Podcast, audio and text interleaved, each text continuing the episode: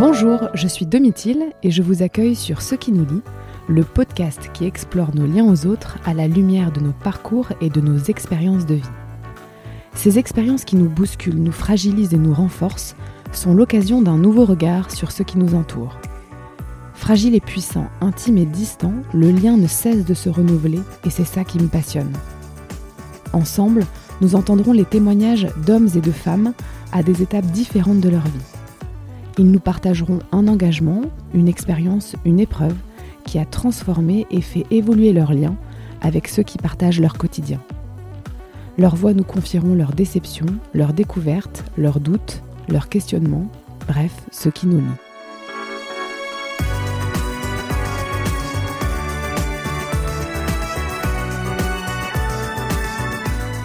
Pour cet épisode de rentrée, j'ai eu l'envie de vous proposer quelque chose d'un peu différent.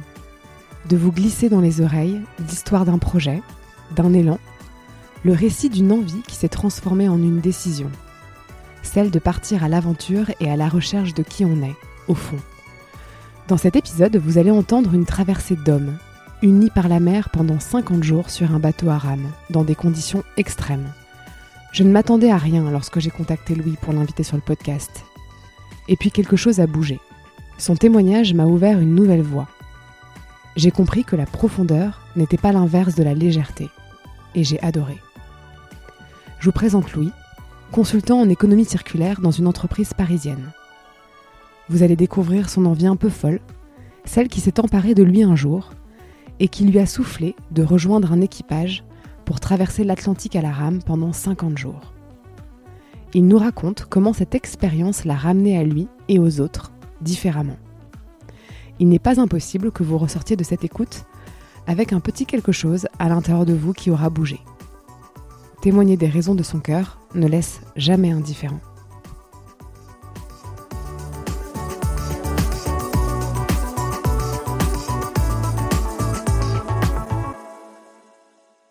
Je m'appelle Louis, j'ai 27 ans. Pour se décrire, c'est toujours euh, jamais simple. J'aime bien dire euh, deux informations. La première, c'est que d'où je viens, je suis né en Guyane. Et la deuxième chose, c'est de dire un peu ce que je fais. Donc, je suis consultant en environnement spécialisé en économie circulaire. Et à côté de ça, j'ai d'autres projets, notamment un podcast. Et euh, récemment, je suis revenu d'une traversée de l'Atlantique à la rame. Qu'est-ce que ça signifie et qu'est-ce que ça représente pour toi de, de témoigner aujourd'hui sur, euh, sur ce qui nous lie? Bah, Je pense qu'il y a deux choses. Euh, la première, ça m'est déjà beaucoup arrivé d'interviewer des gens, mais là, c'est la première fois qu'on m'interviewe. C'est la première fois que je participe dans un podcast, donc euh, bah, je pense ressentir un peu euh, ce que ressentent à chaque fois les personnes que j'accueille. Donc ça, c'est assez troublant. Mais à la fois, ça me fait super plaisir. Et le deuxième, bah, ce qui nous lie, je trouve le nom super chouette, parce que c'est un film... Enfin, le film que j'ai en tête, c'est un, une fratrie qui récupère les vignes de leur papa ou maman. Quand j'ai vu ce film-là, je pensais énormément à ma fratrie. On est quatre enfants dans ma famille. Et c'est un film que j'aime beaucoup. Donc, euh, bah, ça me... enfin, je suis heureux d'être là. J'ai envie de te poser cette question un peu, euh, bah, un peu basique, mais euh, comment ne pas la poser? Quel est ton rapport en fait à la mer? Est-ce que tu as des expériences en mer? Et pourquoi la mer? Faire un projet un peu fou, c'est pas forcément une transat, quoi. Donc, comment ça te... C'est marrant parce qu'aujourd'hui, je me pose beaucoup cette question de la mer parce que je me pose aussi la question de la montagne. Et je me dis, mais pourquoi j'ai pas choisi la montagne et pourquoi la mer? Pour répondre à la question, je pense que déjà, j'ai tous les étés, je l'ai passé euh, en Bretagne, parce que j'ai ma grand-mère qui avait une maison là-bas. Enfin, un environnement que, voilà, avec lequel j'étais euh, proche. Et après, bah, j'ai fait de, la voile. Après, euh, quand j'étais à l'ESCP, j'étais dans l'association de voile où j'ai fait pas mal de vols de voile de croisière avec des situations mais rancambolesques au possible et à gérer des situations très dangereuses en mer. Mais il y avait quand même, euh, ce que j'aime quand même avec la mer, c'est l'aspect un peu survie. Enfin, c'est-à-dire qu'en fait, on est des terriens. Et donc je pense que ouais, la mer, il y a à la fois euh, un peu cette enfance, mais aussi euh, cet aspect un peu survie, mise en danger, que j'aime beaucoup. Et aussi, il y a cette notion, peut-être la troisième, c'est la notion de liberté. Parce qu'en fait, c'est un vaste territoire où on fait un peu ce qu'on veut. Enfin, c'est con, mais c'est 70% du territoire terrestre. Et en fait, c'est un territoire immense. Donc je pense que c'est ça, l'enfance, la survie et la liberté. Janvier 2017, euh, mhm. c'est euh, un soir, tu te rends euh, donc à un événement, c'est la soirée des 50 ans de l'association de voile de ton ancienne école de commerce. Mhm. Et lors de cette soirée, tu fais une rencontre. Est-ce que tu peux nous, nous, en parler, nous en dire un peu plus? Bah, En fait, je fais une rencontre, c'est Patrick Favre, donc, euh, le skipper du bateau avec lequel je suis parti. Il a fini l'ESCP en 90, alors que moi j'ai fini en 2020, donc on a 30 années de différence. Avec ma curiosité, bah, je parle un peu avec tout le monde, et euh, notamment avec les, anciens qui étaient venus. Et il commence à raconter qu'il avait traversé euh, l'Atlantique à la rame. Et je me dis, mais il est complètement fêlé. Sur le moment, je me dis, mais franchement, il est complètement con. Quoi. Et finalement, euh, bah, je l'ai fait avec lui. mais euh, donc, ouais, 2017, c'est la première rencontre que je fais.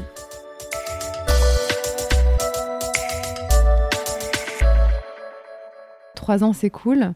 À partir du moment où, voilà, où tu le rencontres à cette soirée. Et pendant ces trois années, il n'y a rien de particulier qui se passe, si ce n'est que ta vie professionnelle et ton rythme de boulot te permettent de penser davantage à cette envie que tu as peut-être de réaliser euh, voilà un projet un peu différent et peut-être une traversée de l'Atlantique.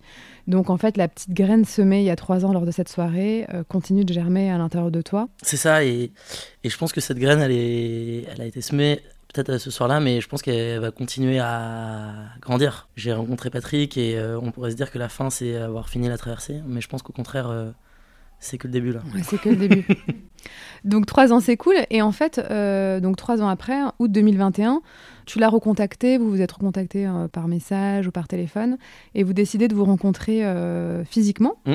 Donc août 2021, vous vous, vous rencontrez euh, pour la première fois. Quel est l'objectif de cette première rencontre pour toi? Euh, L'objectif, euh, bah, c'était de faire connaissance, que lui puisse me jauger, que moi je puisse le jauger. Et voilà, quoi, que je comprenne un peu bah, combien ça coûte, euh, c'est quoi l'effort physique qu'il va falloir que je déploie, comment je me prépare.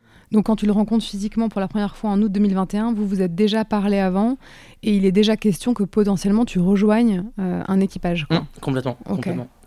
Même, euh, Patrick est assez transparent. euh, Enfin, même j'ai revu des échanges de mails. Il dit euh, oui, profil intéressant. Il va peut-être falloir travailler un peu euh, la rame. Est-ce que tu as envie qu'on se rencontre pour faire plus connaissance Euh, Voilà quoi. Et après, c'est effectivement à la fin de, notre rencontre qui me dit explicitement euh, bah euh, vas-y go. moi, tu, moi je pense qu'il faut que tu le fasses avec moi. Et en lui disant, mais attends, ça me paraît vachement rapide comme réponse, il me dit, ah bah en fait, peut-être que t'es pas si chaud que ça. Donc c'était un, peu particulier. Et d'autant plus que quand moi je, je discutais avec lui, c'était en- initialement, il y avait potentiellement un bateau qui allait partir très très très vite, trois ou quatre mois après notre rencontre. Et que moi, clairement, j'étais pas du tout dans un état d'esprit où j'avais envie de partir euh, là euh, instantanément. Je me suis quand même posé la question. J'avais envie que euh, ce projet puisse s'intégrer un peu dans un parcours professionnel. Et je ne me voyais pas annoncer à mon employeur bon, en fait, là, j'ai rencontré un gars hier qui m'a dit que je pouvais partir traverser la- l'Atlantique à la rame dans 4 mois. Donc, euh, bon, bah, soit je démissionne ou soit on aménage mon emploi du temps, quoi. Donc, euh, voilà, j'ai... mais finalement, ça a été mis à... ça a été remis à plus tard. D'accord. Lorsqu'on a préparé cette interview, tu m'as dit justement que bah, sa personnalité euh, t'avait accroché. Hmm. Pourquoi? Parce que ça va vite justement entre vous finalement. C'est ce que Mhm. tu racontes, c'est que il n'y a pas 40 000 entretiens. Pourquoi tu y vas toi finalement? Ce que je trouve euh, assez incroyable avec Patrick, c'est que déjà bon, il a pour euh, un peu raconter son palmarès, il a quand même traversé huit fois l'Atlantique à la rame. Je crois qu'il a le record euh, français. Euh, là, c'est la troisième fois qu'il a constitué un équipage de personnes qui n'étaient pas rameurs professionnels pour pouvoir traverser l'Atlantique à, la rame. Et les trois équipages ont réussi à joindre les Canaries à la Guadeloupe. Enfin, ce qu'il arrive à faire est quand même hors norme. Quand on s'intéresse aux gens hors normes, bah voilà, ils ont une routine, euh, ils ont, euh, je sais pas, ils ont, ils ont plein de choses qui font qu'ils sont hors normes. Mais en fait, en fait, je pense qu'il est juste lui-même, quoi. Et ça, j'ai trouvé ça assez fort. Et c'est aussi euh, ce dont je parlais sur le arriver. Enfin, je pense pendant cette traversée, j'ai aussi à, à me savoir qui j'étais.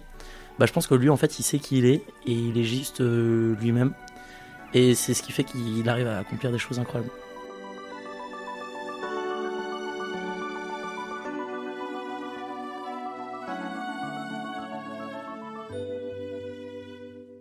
Un truc que je pense avoir capté avec cette traversée, et c'est notamment après avoir écouté un podcast euh, pendant la semaine de retour. En fait, c'est quelqu'un qui a accompagné mon oncle. En fait, il a réussi à recabler son cerveau avec ses tripes. Avant de partir euh, sur cette traversée, moi en vrai, je, mes tripes me disaient d'y aller, mais ma raison me disait, mais n'y va pas. Enfin, et notamment parce que ma famille, eux, euh, étaient pas du tout chauds pour que j'y aille. Donc ce qu'il me disait c'est mais attends, déjà il me posait mille questions donc, et auxquelles j'avais rarement la réponse. Et aussi parfois on me disait mais t'as pas les épaules pour quoi.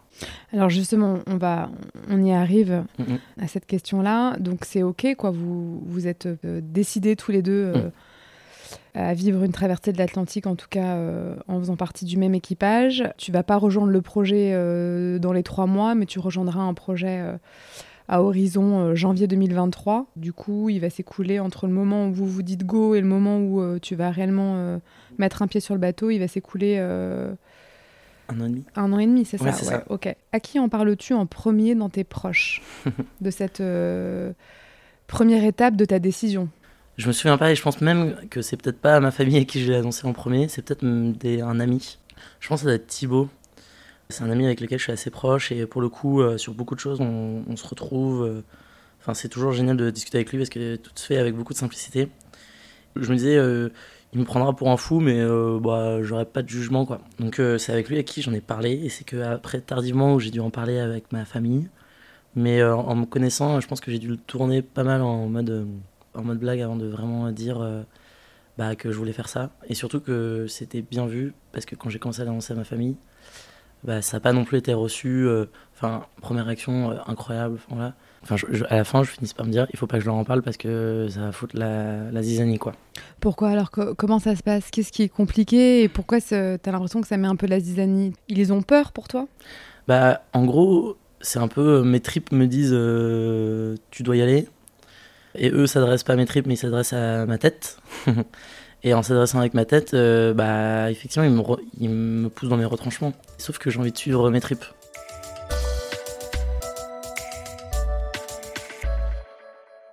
Enfin, dès qu'on parle de ce sujet, c'est non, mais Louis, euh, t'y crois pas, enfin, tu peux pas faire ça. Euh. Enfin, je sais pas, fais autre chose. En plus, mon oncle, à ce moment-là, lui prévoyait de faire une transat à la voile. Et il me disait, non, mais enfin, là, tu délires, quoi.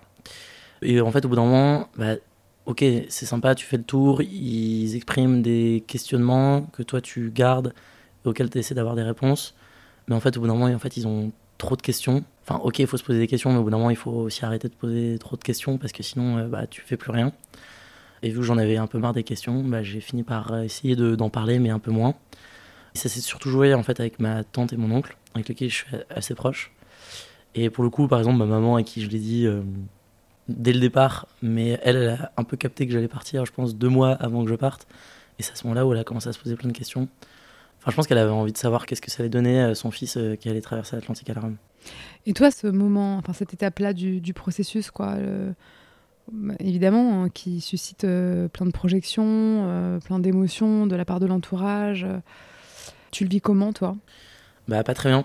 Après, c'est difficile parce que, en fait, je pense que la famille, elle est là pour te protéger mais aussi de te soutenir. Et que dans ce type de projet, bah, il faut un peu des deux. quoi. Et sauf que ce qu'ils ont fait, c'est surtout bah, me, me, protéger, je pense. Enfin, c'est comme ça que je le décrypte aujourd'hui. Et sauf qu'en me protégeant, bah, c'était dur parce que j'avais l'impression que en fait, ce qu'ils me disaient en voulant me protéger, bah, t'en es pas capable, quoi. T'as pas les épaules pour. Alors que moi, j'ai envie de dire, mais qu'est-ce que vous en savez, quoi. Et clairement, moi aussi, dans ma tête, je me posais cette question de savoir est-ce que j'avais les, les épaules pour. Enfin, je trouvais qu'ils n'étaient pas trop dans... En tout cas, ils voulaient me protéger, mais je trouvais qu'ils n'étaient pas dans leur rôle en, en essayant de me questionner sur le fait que j'avais ou pas les capacités de pouvoir le faire. Et avec qui tu peux parler de, de cette fin Est-ce que ça sème le trouble à l'intérieur de toi sur euh, ta capacité à? Et si oui, est-ce que tu en parles par exemple, je sais pas, avec Patrick? Enfin, tu vois, est-ce que c'est ce genre de choses que vous pouvez aborder ou pas du tout? Non, euh, en vrai, c'est quelque chose que j'ai gardé pour moi. Ce dont il faut se rendre compte, c'est qu'effectivement, il y a un moment où euh, voilà, je me dis, ok, je veux le faire. Mais en fait, il y a plein de points où on pense que c'est des points de non-retour. Ça, je me suis rendu compte euh, en montant sur le bateau. Mais en fait, euh, je peux toujours dire non à cette aventure. Parce que même quand tu es sur le bateau, en fait, tu peux très bien commencer à péter un câble et à dire, bon, bah, on va trouver un cargo ou on va faire craquer le radeau de survie et on va trouver une solution pour que tu puisses rejoindre le radeau. Bon, ça me paraît complètement fou, mais le cargo avec le radeau de survie. Donc, euh, bon, bah voilà, nous on continue l'aventure, mais toi tu peux rentrer euh, chez toi, quoi. C'est chaud parce que quand je raconte à mes amis que je vais traverser l'Atlantique, si après je leur dis, bah en fait, je suis en train de douter, bah c'est dur, quoi. Et je l'ai beaucoup gardé pour moi.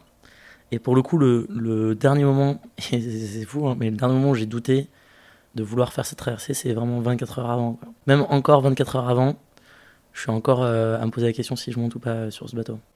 C'est incroyable parce que ça, on n'imagine pas à quel point la notion de choix et de liberté à s'engager dans un projet de ce type est, diffuse en fait. Et donc euh, ça prend vraiment du temps de le choisir complètement et presque jusqu'au bout, euh, tant que t'es pas dessus, euh, mm, tu l'as pas complètement choisi. De quoi tu avais besoin finalement toi à ce moment-là pour éprouver cette sensation que ce projet était fait pour toi et que tu allais être au bon endroit? Peut-être que tu l'as jamais éprouvé en amont et que c'est qu'après que tu l'as ressenti, je mm. sais pas que ce projet était fait pour moi Ouais, que ce, ce projet était fait pour toi et que tu allais être au bon endroit en y allant. À quel moment tu as éprouvé, tu as ressenti cette espèce de certitude, tu vois bah, je pense, euh, c'est ouais, euh, je me suis dit, euh, je suis mes tripes et donc, enfin, j'avais quand même ce sentiment, enfin, cette espèce de cap que je peux pas expliquer de, bah, je sais pas, j'en ai envie quoi. Et c'est bête, mais quand j'en parlais avec d'autres gens, bah, ils me disaient, mais pourquoi t'as envie de faire ça quoi? Enfin, franchement, t'as pas d'autres choses plus intéressantes à faire et tout. Et moi, je, je comprenais pas qu'on me dise ça. Donc je me disais qu'effectivement, euh, c'était fait pour moi. Après, euh, euh, c'est un peu présomptueux parce qu'en réalité, je savais pas trop non plus dans quoi je m'embarquais. Mais je trouve que ça me ressemblait dans le sens où j'avais envie de un peu une aventure. Et l'aventure, c'est aussi ne pas savoir dans quoi tu t'embarques. Cette mouvance, cette, bah, cet inconnu, c'est aussi ça qui me réconforte, enfin, confortait dans l'idée qu'il fallait que je le fasse. Ouais. Le, même le simple fait de pas en être sûr, c'était, ça faisait partie du. Non, et, aussi, enfin, tout n'est pas blanc et noir. Et même euh, le fait que les gens me disent euh, Mais attends, t'es sûr de vouloir le faire euh, Mais attends, est-ce que t'as pas les épaules? Effectivement, la première réaction que c'est, c'est j'ai un peu de haine, je pense, parce que je me dis Mais qui ils sont pour pouvoir dire ça de moi?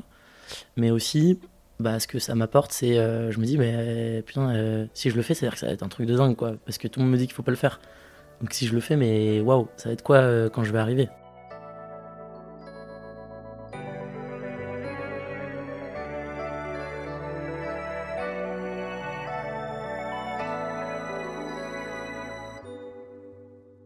Alors il y a l'aspect sportif, mais également l'aspect humain, car vous allez la vivre à plusieurs, sans vous connaître vraiment. Comment tu te prépares à ces deux aspects de l'aventure? C'est vrai que avant de partir, moi j'ai surtout travaillé le sport. Alors qu'en fait, pendant la, traversée, ce que j'ai le plus aimé, c'est les deux autres aspects qui sont l'aspect euh, humain et euh, survie. Et pour le coup, euh, sur l'aspect humain, bah, je me suis pas tant préparé que ça. Enfin, pour le coup, je, je un j'ai un peu embarqué avec le bagage humain que j'avais acquis euh, lors de, entre guillemets, euh, la vie que j'ai pu vivre. Donc euh, une vie en communauté, avec des, d'abord avec une fratrie, mais aussi avec des, expériences de scoutisme, des colocations, parce que bah, effectivement c'est un peu une coloc, on est six quoi. c'est une coloc extrême. c'est une coloc extrême exactement. Et donc bah, je pense que humainement je m'en suis très bien sorti.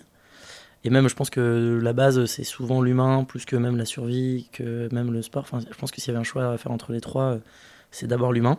Concrètement, du coup, entre le moment où Patrick te propose de rejoindre l'équipage pour ce projet et le moment où tu vas rencontrer les autres membres de l'équipage, en fait, il va mm. s'écouler un an. C'est-à-dire que il y a un an, en fait, où tu ne sais pas avec qui tu pars. Probablement, Patrick t'en parle un peu, mais mm. voilà, vous, vous, ne vous rencontrez pas. Et c'est en septembre 2022, du coup, que vous vous réunissez pour un stage de, survie en mer, qui est un peu le passage obligatoire. Mm. Comment se passent ces quelques jours Et toi, dans quel état d'esprit tu te trouves à l'arrivée euh, Et aussi en partant, finalement. Enfin, voilà. Bah, typiquement, ça faisait partie de ces étapes un peu euh, nécessaires pour pouvoir dire oui ou non euh, sur cette traversée nécessairement, si j'allais croiser quelqu'un de complètement taré, euh, j'allais dire non, quoi. Et bah, comment s'est passé cette arrivée? Donc, c'était à Lorient. C'était assez marrant parce que le, justement ce stage de survie, donc pour la haute mer, que en fait c'est un peu le stage. Alors nous, c'était pas obligatoire de le faire, mais c'était quelque chose, c'était la volonté de Patrick. Et je pense que c'était une excellente idée parce que ça nous a fait rencontrer. On a parlé de survie, de mer.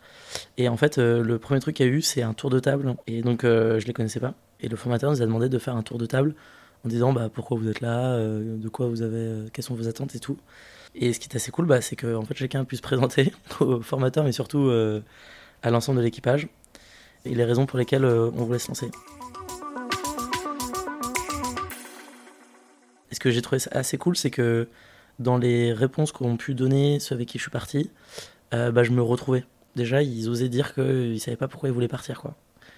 Et moi, il y avait un peu de ça. C'est des fois, euh, je savais pas trop. Enfin, en soi, j'avais essayé de, trouver des raisons. Euh, officielle, officieuse, etc. Mais en soi, il y avait quand même un truc qui me portait. et aussi, moi, ça m'a rassuré, où je m'attendais à me retrouver avec des espèces de champions olympiques, et moi d'être un peu le dernier. et alors qu'en fait, j'ai trouvé que on se complétait bien, que physiquement, ce qui me faisait un peu peur, bah, je, je me trouvais pas tant à la ramasse que ça. Et après, les discussions euh, se font. Et, euh, et, voilà, après, Patrick aussi nous a mis très à l'aise sur le fait que même à l'issue du stage, on pouvait dire non. Euh, et on pouvait dire bah, finalement qu'on n'était pas chaud pour, pour traverser. Enfin voilà. Donc, Ouais, c'est vraiment une étape hyper importante. Mm. Mais c'est aussi un moment où chacun peut poser donc toutes les questions qui l'animent. Mhm. Toi, quelles sont, quelles sont les tiennes? Tu t'en souviens des questions que tu poses euh, pendant ce stage? Bah, Ça aussi, ça c'était excellent, c'est que on... en vrai, bah, là, on pouvait vraiment poser toutes les questions. Quoi. Et moi, je sais que il y avait des questions plutôt classiques, etc. Où est-ce qu'on fait pipi, popo, ce genre de choses. Mais je sais que il y avait une question que je n'osais pas poser, mais je me suis dit, mais vraiment, il faut que j'ose la poser. C'est ok, s'il y a quelqu'un qui meurt sur le bateau, qu'est-ce qui se passe? Et en fait, euh, bah, il faut savoir que si on meurt sur un bateau, il faut que, c'est un peu glauque, mais il faut garder le corps et on doit le, pouvoir le garder le temps que euh, on arrive, que la gendarmerie vienne euh, et puisse faire une euh, autopsie. Quand je pose cette question, bah, j'ai conscience que bah, potentiellement je peux mourir. Et si je meurs, bah, qu'est-ce qu'on fera de mon corps? Et même bah, si quelqu'un de mon équipage meurt, qu'est-ce que je fais de son corps quoi? Donc ce qui est super quand même avec ce stage, c'est que vraiment, on voit que en tout cas dans cet équipage, on va pouvoir tous dire quoi. Même les choses les plus dramatiques de ce qui peut arriver lors de cette traversée.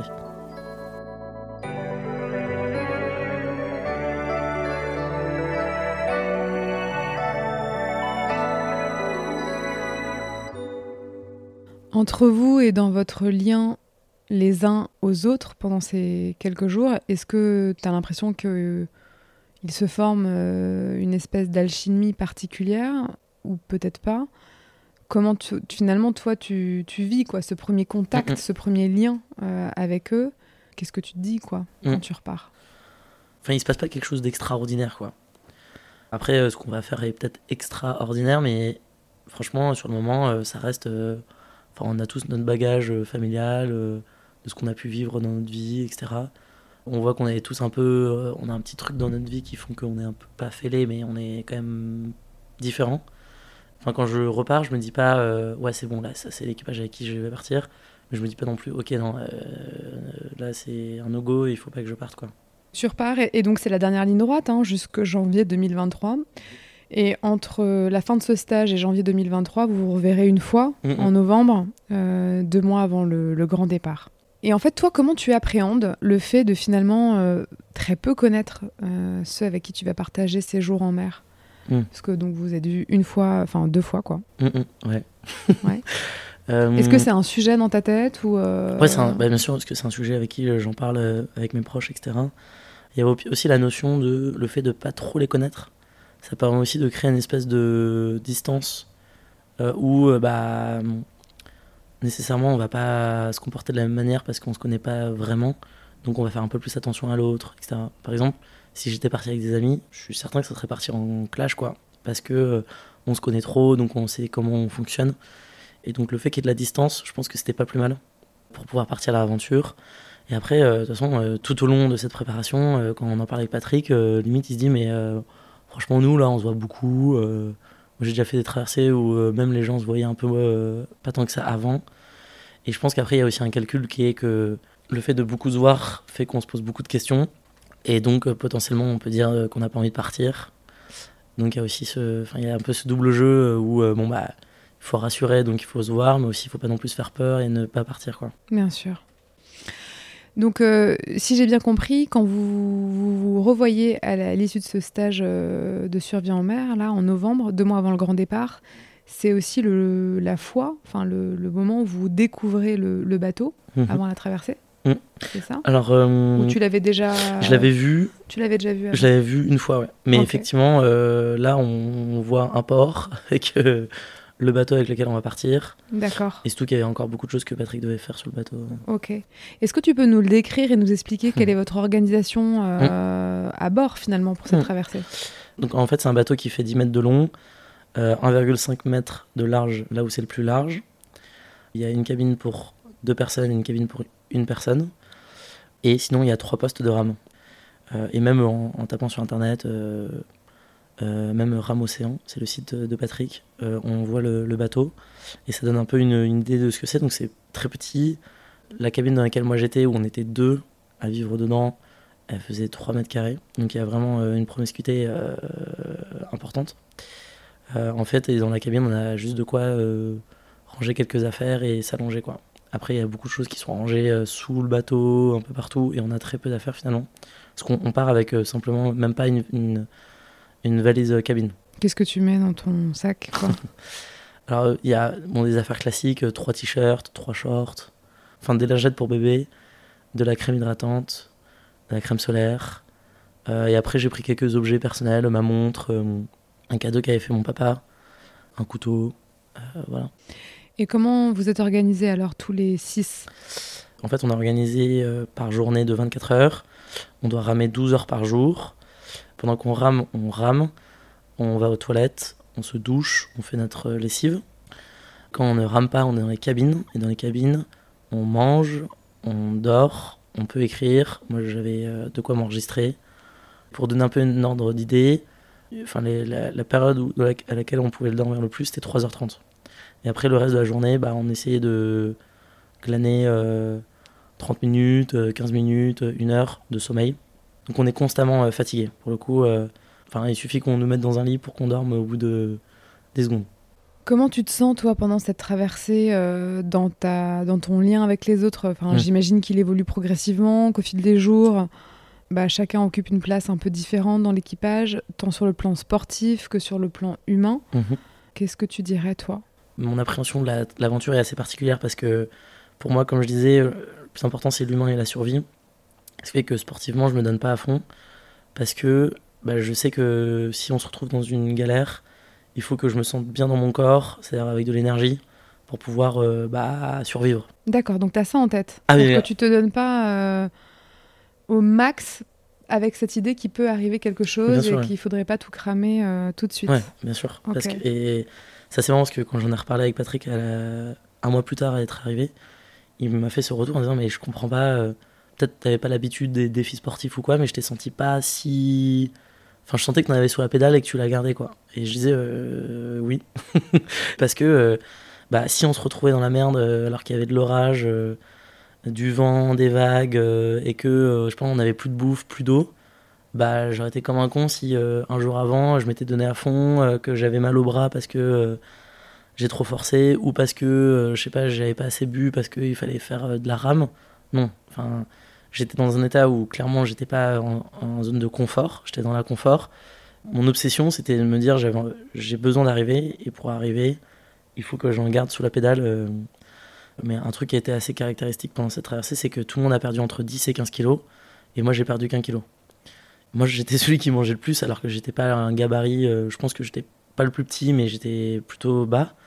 Mais moi, mon obsession, c'était euh, de bouffer, bouffer, bouffer pour continuer à avoir euh, du peps, quoi. Et ce qui fait que quand je suis arrivé, les, les, les, autres familles me disaient Mais t'es monté quand sur le bateau T'es monté il y a une heure parce que là, on te sent beaucoup trop en forme. Et je pense que les deux variables, c'était effectivement le fait que ça s'est très bien passé dans mon cas. J'ai pas eu mal de mer. Et même quand je suis arrivé, j'ai pas eu mal de terre et aussi parce que j'avais cette obsession de la survie, de survie, ouais, et ce qui faisait que bah, il fallait que je me sente bien dans mon corps. Donc ça c'est sportivement la manière dont je me situe. Et après humainement, euh, au début je pensais que j'allais être un peu le petit dernier. Euh, et en fait euh, pas du tout. J'avais une super place où j'étais un peu le bout en train. je parlais beaucoup. aussi j'apportais pas mal je pense bah, de, une bonne énergie. Par contre, et ça c'est l'autre face de ma personnalité, c'est que je prends beaucoup d'espace. C'est-à-dire que bah, je parle beaucoup, donc je laisse peu les gens parler. Parfois, il y a des moments où il faut juste se taire et je me tais pas. Euh, parfois, je pose des questions qu'il ne faudrait pas que je pose. Enfin voilà, je, je déborde d'énergie, donc effectivement, euh, humainement, je suis plutôt. Euh, enfin, je me sens bien. Bien sûr. Et toi, qu'est-ce qui est important pour toi, justement, dans la relation avec tes coéquipiers à bord? Qu'est-ce qui compte pour toi? J'ai l'impression qu'il y a deux questions. Il y a à la fois le, tenir, bah, qu'est-ce qui fait que je tiens, et après la, notion de relation. Très rapidement, sur la partie euh, tenir, bah, euh, de toute façon, entre guillemets, il n'y a pas trop le choix. Et aussi, je me sens bien là où je suis en vrai. Hein. J'ai ma routine, je me pose pas trop de questions. Après, bien sûr, il y a des moments durs où j'ai l'impression que je suis. Enfin, où je me, suis jamais senti aussi proche de la mort Et, et, en termes de lien, bah, je sais que le fait d'être avec dans la cabine, je suis avec un coéquipier et on était tous les deux les plus jeunes. Et pour le coup, bah, il commence à se lier une vraie amitié entre nous. Bah, il y a des moments difficiles, des moments super chouettes ensemble. Mais ça, c'est sûr que bah, on parle énormément de ce qu'on vit, de ce qu'on ressent. Et pour le coup, ça nous aide, je pense, mutuellement parce qu'on bah, on se raconte les sensations qu'on a, on débriefe aussi sur comment s'est passé la, la, rame, on débriefe aussi sur euh, bah, un peu l'extérieur parce qu'on est tous les deux, donc il y a une sorte d'intimité qui se crée entre nous. Donc on peut aussi se dire bah, qu'est-ce qu'on pense un peu de l'autre euh, et aussi de, des autres coéquipiers. Euh, et ça aussi, ça nous aide à, avancer parce que déjà ça nous rassure parce qu'en fait on se rend compte qu'on ressent souvent les mêmes choses. Et aussi ça nous aide parce que bah, parfois moi j'avais envie de faire quelque chose mais il me dit bah peut-être qu'il faudrait pas le faire comme ça, donc euh, plutôt comme ça. Donc euh, on s'entraide beaucoup. Tu as un souvenir, euh, je sais pas, d'une discussion en particulier, tu vois, qui t'a marqué et qui a peut-être, je sais pas, transformé ta façon d'être, tu vois, avec les autres après hmm. Alors malheureusement, je sais pas si j'ai beaucoup changé. Par contre, c'est plus dans mes actions. typiquement, bah, au début de la traversée, on, on s'est fait un peu taper sur les doigts parce qu'on était un peu les jeunes où en fait on ramait un peu à la cool quoi parce qu'en fait on a, on a, quand même capté au bout de 3-4 jours qu'en fait euh, ça dépend du temps mais globalement quand même ce qui nous fait avancer c'est le vent et le courant quoi dès qu'on voulait prendre une pause on la prenait et là euh, Patrick il nous tape sur enfin il commençait à nous dire ouais euh, là il va falloir qu'on parle il va falloir qu'on parle. Donc on sentait qu'il commençait à mettre de la enfin à nous pressuriser comme il potentiellement il sait faire. On débriefe beaucoup disant mais tu penses qu'il va nous dire quoi? Putain tu penses qu'on va prendre cher? Putain mais qu'est-ce qu'on va dire? Donc là on a putain putain c'est la merde. Et surtout que bah, c'est quand même quelqu'un d'important sur le bateau donc on n'a pas non plus enfin il y a aussi une relation qui fait qu'on n'a pas envie de, de, le décevoir quoi. Donc euh, ça fait que moi j'avais ce double truc tranchant je me dis bah forcément ce qu'il va nous dire c'est pertinent mais à la fois je suis pas non plus un gamin euh, moi je suis pas venu sur ce bateau pour être traité comme un enfant ok je vais prendre ce qu'il me dit mais je vais avoir aussi envie de dire euh, si je suis d'accord ou pas d'accord quoi donc il y a, un peu ce côté-là où on se débrief de bah, comment on va lui parler, etc. Ce qui fait que je me sens beaucoup plus serein, le fait de, pouvoir en parler avec euh, mon coéquipier. Hmm. Parce qu'en fait, quand tu vis une traversée comme celle-ci euh, hmm. et que tu partages un quotidien, euh, tu vois, sur une toute petite surface, c'est quand même extrême. Hmm. Donc on peut aussi imaginer que les attitudes et que les émotions, tu vois, des uns et des autres sont amplifiées. Est-ce que tu te souviens de moments de, de, tension euh, en particulier Tu vois, des moments où c'est compliqué de prendre sur soi, mm, mm. Euh, de, de, rester justement dans le lien avec les autres? Mm, enfin... Non, mais euh, globalement, il y a des embrouilles, mais tous les jours. et je pense qu'il y en a plusieurs à chaque fois. Par exemple, il y a un matin où on se lève et en fait, on nous dit bon, bah, ok, là, on va s'arrêter dans la journée parce qu'une fois par semaine, on s'arrêtait quand il n'y avait pas beaucoup de vent pour pouvoir laver la coque. Alors, pas forcément une fois par semaine, mais une fois tous les deux semaines, disons. Et en fait, eux, ils avaient fait un peu leur plan, euh, parce que moi, je ramais pas avec Patrick. Ils me disent, bah, euh, ok, là, on a décidé avec Patrick que ça allait être à tel moment, euh, qu'on allait arrêter de ramer, qu'on allait laver le bateau. Et sauf que moi, j'avoue, je suis pas trop d'accord dans le sens où je trouve que c'est quand même cool de nous demander, demander notre avis. Et donc, très rapidement, il y a un espèce de clivage où moi, je. C'est pas que je suis pas d'accord avec la décision, mais surtout, je suis pas d'accord avec le processus de, de décision. Et euh, sauf que donc il euh, y en a y en a un de l'équipage qui, qui, dit non mais c'est bon, euh, tu vas pas nous saouler, c'est comme ça, alors que c'est pas le skipper quoi. Donc là en gros moi je suis très cash avec lui, je dis c'est très simple, il y a un boss sur ce bateau, c'est Patrick, donc le reste c'est la discussion. Et là j'ai besoin de discuter, donc après vous pouvez me dire qu'on ne peut ne pas discuter, mais discutons-en quoi. Et là direct ça part en vrille parce que en gros moi j'ai 27 ans et ça va jusqu'à 65 ans. Donc euh, forcément, euh, j'ai cette capacité à être assez euh, peu émotionnel dans ces cas-là. je dis ce que je pense, quoi. Et là, ça part un peu en sucette. Et là, après, effectivement, il y a un moment bah, de silence où on se fait la gueule, quoi. Surtout que la personne avec qui je m'engueule, c'est une personne que je vois ramer. Parce qu'en fait, on voit pas forcément les autres qui rament, donc je le vois ramer. Et quand moi je rame, il est en face de moi. 80% de mon champ de vision, c'est lui, quoi. Donc euh, il y a un peu ce moment de. Euh, on ne veut pas se parler parce qu'il y a besoin de se créer ce, moment de silence où bah, chacun aurait réfléchi à ce qui s'est passé. Et finalement, 2-3 heures, euh, même pas très rapidement, bah, on revient sur ce qui s'est passé. Et souvent, c'est via l'humour ou via une petite phrase comme ça par hasard. ouais, quand même, on l'aime bien, Louis. Enfin, donc un peu, un peu d'humour. Et après, bah, il y a aussi une phase où après on en reparle peut-être un peu plus posément, un peu plus rationnellement. Et voilà. Mais ça, c'est tous les jours. Pour le coup, c'est vraiment tous les jours. Après, il y a des moments où c'est plus intense que d'autres. Mais globalement, c'est souvent comme ça. Et je pense que pour le coup, par rapport à ça, bah, il faut jouer ça un peu comme un yin et un yang. C'est-à-dire qu'il bah, y a des moments où il faut qu'une relation soit un peu plus molle pour pouvoir mieux apprécier les moments où elles sont un peu plus hautes. Donc pour le coup, moi j'ai pris ça avec. En tout, cas, enfin, en tout cas, la manière dont je l'appréhendais, c'était euh, bon, bah c'est une période à passer, euh, ça ira mieux demain ou après-demain, euh, voilà quoi. Mmh, bien sûr. Puis il y a aussi des moments suspendus, hors du temps, peut-être un peu comme si la relation pouvait se tisser autrement que sur la Terre.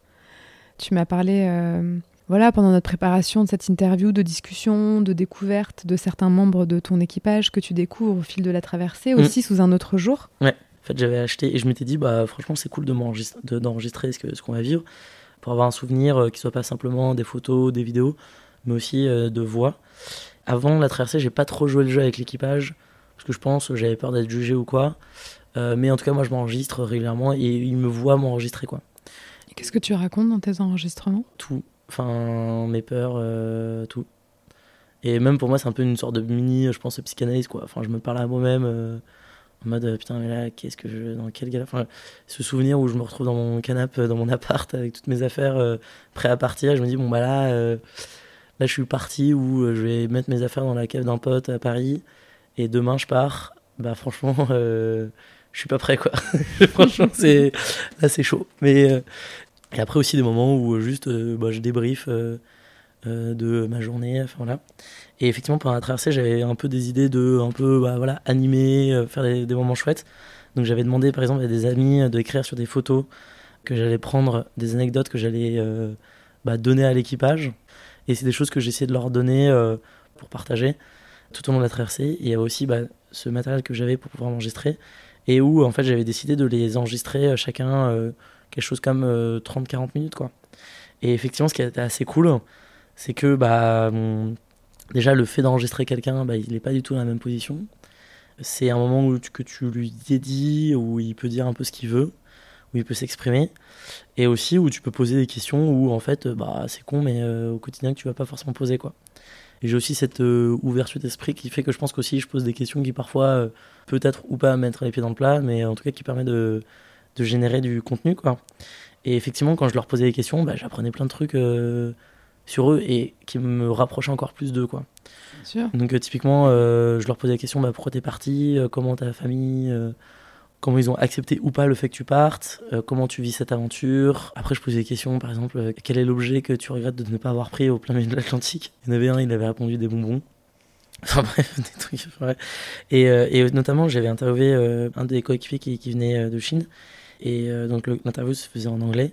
Et ce qui était marrant, c'est que pour le coup, lui, particulièrement, en fait, on parlait, enfin, on parlait en anglais, on partageait, mais on partageait quand même un peu moins, quoi. Parce que bah, forcément, avec la langue, on partage un peu moins. Et là, pour le coup, moi, j'ai, j'ai je l'ai interviewé dans sa cabine, une cabine que je connaissais pas, c'est-à-dire c'est un territoire du bateau que je n'avais pas vu pendant 20, 30 jours.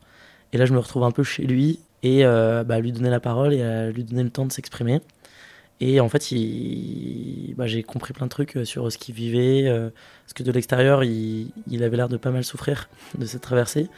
Et effectivement, j'ai un peu mieux compris bah, pourquoi il souffrait, comment il vivait l'aventure. Et ça, c'était super chouette.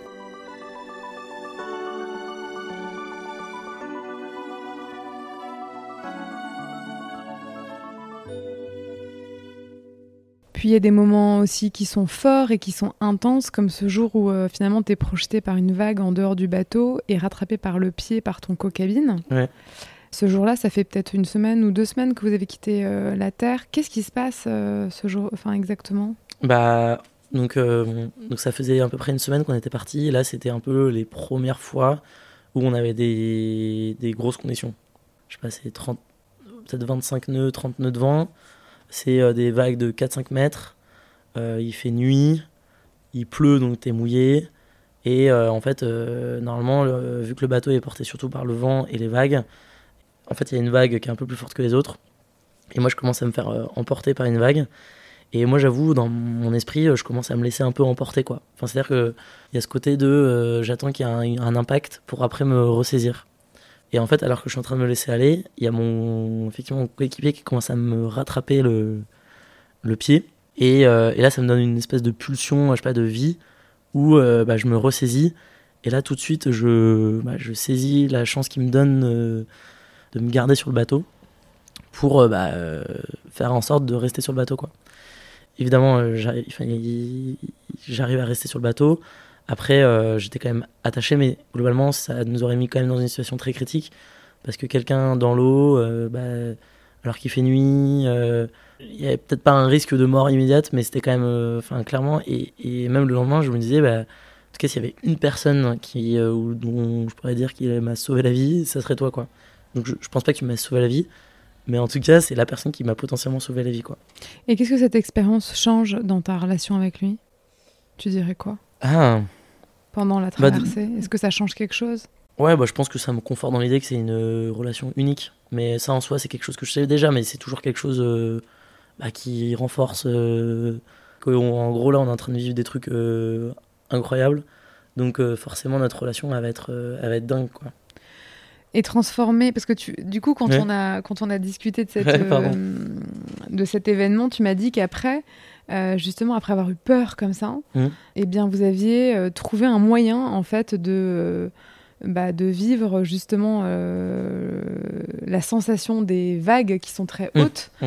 Euh, de le transformer en un, moment euh, agréable, quoi, sympa, un peu sous adrénaline certes, mais joyeux. Mmh.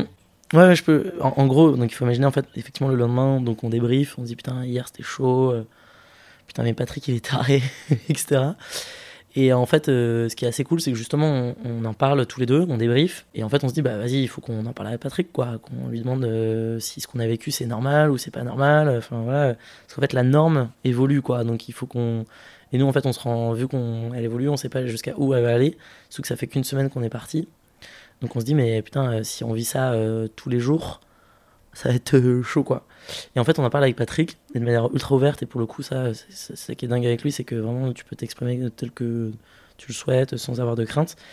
Et, euh, en en parlant avec Patrick, euh, il dit, mais franchement, ouais, je comprends ce que vous avez vécu, euh, bah ouais, c'est flippant, mais...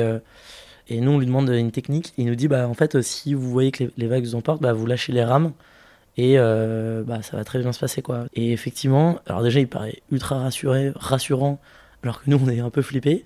Et en fait, on commence à faire la, la technique d'effectivement de lâcher les rames quand on voit qu'il y a des vagues un peu dures. Et en fait, euh, bah on, tout de suite, on se sent beaucoup plus en confiance. Ça veut dire que concrètement, tu te laisses complètement aller. Enfin voilà, tu, tu fournis pas un effort physique au moment où la vague arrive. Quoi. Tu laisses le bateau euh, prendre la vague comme il doit la prendre. C'est ça. Et en fait, parce que souvent, quand tu gardes les rames alors qu'il y a des vagues, tu crées une force sur tes rames qui fait que le, bateau euh, bah, va dans la mauvaise direction. Alors que le fait de juste le bateau, laisser filer le bateau, bah en fait il se comporte beaucoup mieux quand tu rames pas quoi. Euh, et même petite anecdote, euh, la fois où on a été le plus rapide lors de cette traversée sur 24 heures, c'est une journée où on n'a pas ramé parce que juste on a eu plein de vent, plein de vagues et donc on pouvait pas ramer et on n'a pas ramé pendant 24 heures et c'est la fois où on a fait 3 nœuds de moyenne. Donc pour ça, c'est rien, c'est 6 km/h. Donc ça, c'était la vitesse maximum sur, sur 24 heures. Et effectivement, donc on lâchait les pelles. Et là, c'était mais la folie.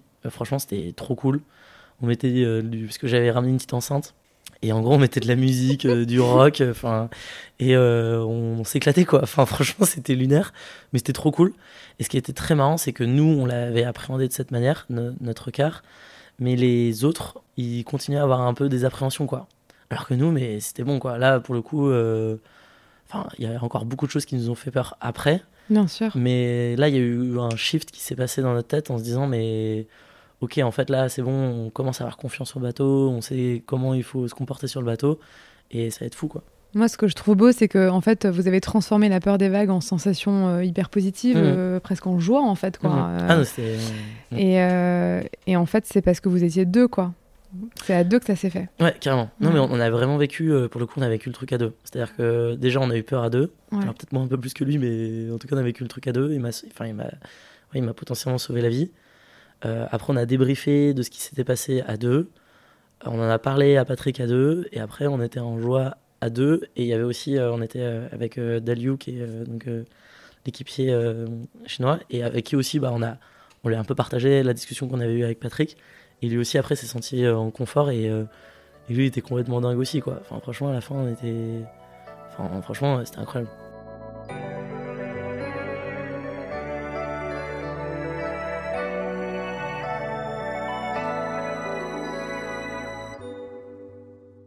Finalement, c'est euh, traverser l'Atlantique, c'est une aventure personnelle où chacun vient avec ses, propres raisons, mm. ses, propres enjeux. Et en fait, tu as, euh, l'élément naturel qui est, la, la mer, quoi, mm. qui est plus grand que tout mm.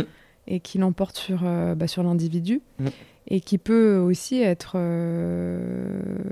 enfin, voilà, l'élément qui renforce le lien pour être soudés et en fait y arriver ensemble. Toi, tu as ressenti cette, euh, cette vulnérabilité, celle qui fait que en fait, tu t'en remets aussi aux autres et euh, à leur implication, à leur volonté d'y aller, d'y arriver? Mm. Parce que finalement, si personne.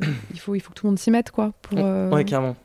Bah, en fait, déjà, pour revenir sur l'aspect marin, vraiment, il faut voir les choses comme. Enfin, on peut mettre toute l'énergie qu'on veut. C'est elle qui décidera de ce qui va nous advenir, quoi. Après, par rapport à l'équipage, bah, effectivement, euh, déjà, euh, on ne peut pas vivre sans cet équipage-là, euh, notamment avec Patrick, qui lui a toute la connaissance et. Enfin voilà. Effectivement, chacun est important, on crée une sorte d'écosystème. Après, je dois être aussi honnête avec le fait que j'étais pas non plus totalement rassuré sur notre équipage. Enfin, il y a des fois où on se dit, mais waouh, bah là, si ça se passe comme ça, bah, potentiellement, il va falloir quand même que je compte énormément sur moi-même et peut-être un peu moins sur les autres. Quoi. Donc, euh, forcément, il y a du lien, mais il y a aussi le moment où euh, bah, on sait que, euh, enfin, en tout cas, la personne qui sera capable de déployer la plus grosse énergie pour, sauver ma peau, c'est moi, quoi, je pense. Je me trompe peut-être, mais je peux pas faire sans les autres. Mais il y a aussi le côté où, bah, au moment ultime du risque de perdre la vie, bah, je serai face à, moi-même et je pourrais pas faire appel aux autres. Quel souvenir tu gardes justement de ce jour où tu aperçois la Terre pour la première fois? Mm. En fait, il y a beaucoup de choses euh, à l'arrivée où on se fait plein d'images sur euh, ok, je veux. Moi, ce que je voulais, c'était euh, être dans un hôtel 5 étoiles, pouvoir profiter du buffet à volonté de 6h à 12h et me gaver. Donc, je commençais à me projeter et en fait, progressivement, je me suis dit, mais en fait, non, il faut pas que je me projette autant que ça. il faut juste kiffer le moment, quoi, présent tout le monde avait un peu envie d'être le premier à voir la Terre, je pense. il y avait un peu le côté de. Euh, on en parlait beaucoup. Et en fait, moi, j'avais un peu lâché prise par rapport à ça. Et en fait, euh, au moment où je me dis, bon, bah, vas-y, j'ai envie d'aller faire pipi, euh, je fais pipi et je me dis, je, regarde quand même derrière, parce que le sens du bateau est, derrière soi. Et là, je vois la Terre, quoi. Et là, ce qui est assez marrant, c'est qu'à un moment, je m'étais posé la question est-ce que je vais leur faire croire que j'ai vu la Terre alors qu'on la voit pas, quoi, histoire de, les, de créer encore plus de tension. et en fait, euh, là, je vois la Terre et je leur dis, oh, putain, là, il y a la Terre. Et il dit, non, c'est bon, t'es en train de faire une blague. Je dis, non, non, mais franchement, je vois la Terre. Et bah, ce que ça fait, euh, là, on se dit vraiment, ok, là, là, je suis en train d'arriver, là. Je suis en train d'arriver. Après, quand même, on redescend quand même un peu parce que, enfin, il se passe bien une heure, deux heures où on est sur X en mode putain, mais là, c'est bon, là, on arrive, on arrive, c'est ouf. Mais après deux heures, tu, tu, redescends des moments, t'es toujours dans la même galère, quoi. T'es toujours euh, en train de ramer, t'es toujours en train de faire tes cartes, t'es toujours en train de bouffer euh, ta bouffe déshydratée que tu réchauffes avec de l'eau. Euh. Donc, et surtout que très rapidement aussi, Patrick nous dit bon, c'est cool parce que là, on va arriver, mais sachez qu'il y a une personne qui, à quelques kilomètres de l'arrivée, son bateau a chaviré et bah, elle n'est pas arrivée, elle n'a pas réussi à à traverser l'Atlantique à la rame, quoi. Parce qu'elle est rentrée avec un bateau de secours et auquel elle a survécu, mais elle n'y a pas réussi, quoi. Donc nous, euh, ça peut nous arriver. Donc euh, il faut rester concentré, quoi. Il faut pas faire. Euh, enfin, c'est pas le moment de faire une erreur.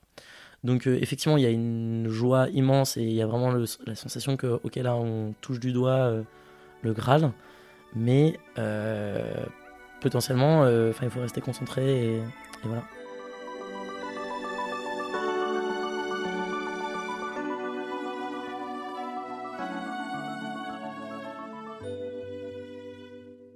Donc, tu arrives en, Guadeloupe et ton frère et ta mère sont là pour t'accueillir. Comment se passent tes retrouvailles? Déjà, moi, je suis heureux de les voir. Enfin, ça me fait un peu pleurer de les voir, ouais. Euh, donc, cri de joie, etc. Après, il y a un peu un moment absurde où, en fait, bah, le bateau, il avance toujours aussi vite. Hein. donc, euh, en fait, le moment où il, me voit, il y a encore bien une heure, deux heures de rame. Et voir des gens ramer, c'est pas si drôle que ça, quoi. Mais après, je suis un peu moi-même, c'est-à-dire que. En fait, il y a un peu un moment où nous, on est en train de ramer, les gens nous regardent ramer, mais c'est pas. Franchement, c'est comme regarder un sport à la télé où c'est inintéressant. Et en fait, moi, j'avoue, ça me bah, ça me fait marrer cette situation-là. Donc je commence à me dire, bah, il faut créer ce moment, il faut que ça soit marrant. Quoi. Et en fait, je voyais ma, sur le catamaran, il y avait plusieurs personnes. Et je voyais ma maman qui, euh, discutait avec un monsieur, et je crois que c'était le skipper du, bateau.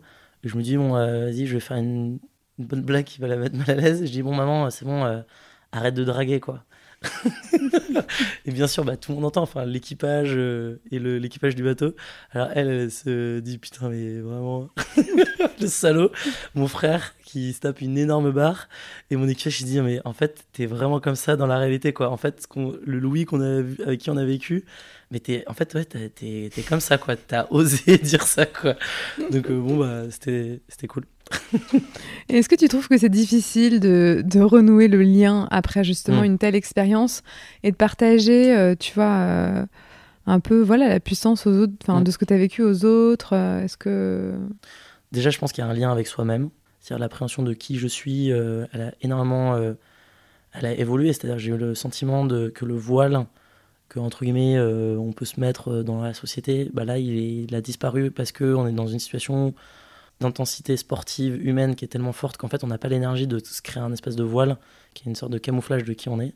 Après il y a le lien avec les autres, donc forcément vu que notre compréhension de nous-mêmes est différente, bah, le lien avec sa famille est différent. On a l'impression de, enfin c'est, des gens avec qui euh, généralement on est nous-mêmes, mais là on, est nous-mêmes plutôt en, conscience. Euh, donc ça, ça, évolue énormément. Il y a aussi euh, le lien avec ses collègues. Enfin moi je vois aujourd'hui les liens que j'ai avec mes collègues, bah, je suis encore dans une situation pas d'inconfort mais je sens que mes relations ont un peu changé euh, d'un point de vue professionnel. Je pense qu'avant, j'avais un filtre. Et là, le fait d'être peut-être un peu plus moi-même, bah, je suis un peu moins lisse, quoi. Donc, euh, et c'est vrai que, bah, encore aujourd'hui, je me posais énormément de questions sur bah, comment j'appréhende ça. C'est-à-dire, est-ce que faut que j'arrive à me forcer à redevenir lisse ou en fait, euh, j'essaie de d'être moi-même mais peut-être avec le risque que bah, les relations que j'ai soient peut-être moins cool qu'elles ne l'étaient auparavant. Euh, donc ça, ça me fait poser pas mal de questions par rapport à ça. Euh, et le lien aussi avec les gens que j'apprends à connaître aujourd'hui est complètement différent. Et elles sont généralement beaucoup plus intenses et assez rapidement, ou parfois je fais des week-ends avec des amis ou avec des gens que je connais pas. Et très rapidement, je vais être moi-même. Et ce qui fait que immédiatement, euh, les relations que je vais tisser sont mais dingues parce que bah, je vais me livrer beaucoup plus facilement sur qui je suis, sur ce que j'aime faire, là où je suis d'accord, pas d'accord. Ce dont j'ai l'impression, c'est que en étant comme ça, bah, les gens eux aussi finissent par être eux-mêmes.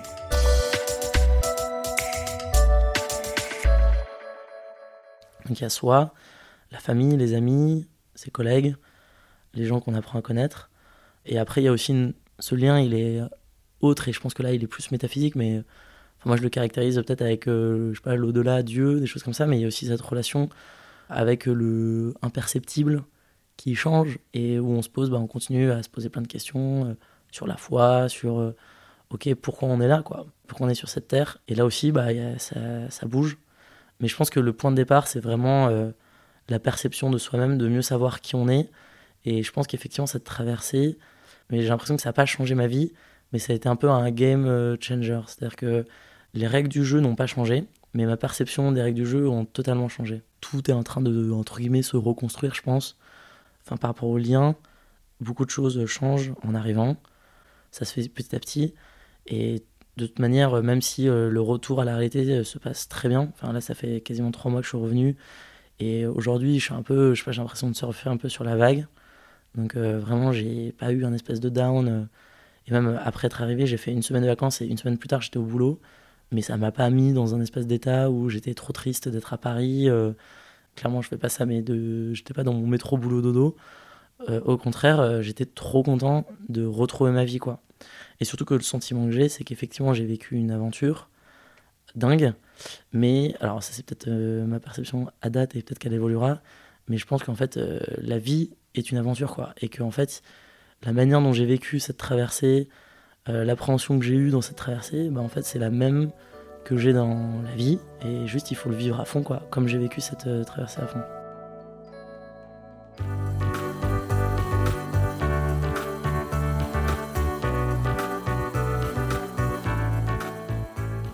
Le montage de cet épisode a été réalisé avec l'aide de Lola Sotioyer. La musique a été composée par Thomas Laverne. Je suis Domitil Tassin et vous écoutez Ce qui nous lie, le podcast qui raconte l'évolution de nos liens au gré de nos parcours de vie. Pour soutenir Ce qui nous lie, n'hésitez pas à vous y abonner, lui mettre 5 étoiles ainsi qu'un commentaire, c'est vraiment ce qui m'aide le plus. Je vous retrouve toutes les 3 semaines pour un nouvel épisode. Car le salut c'est le lien, et sans le lien, il n'y a rien.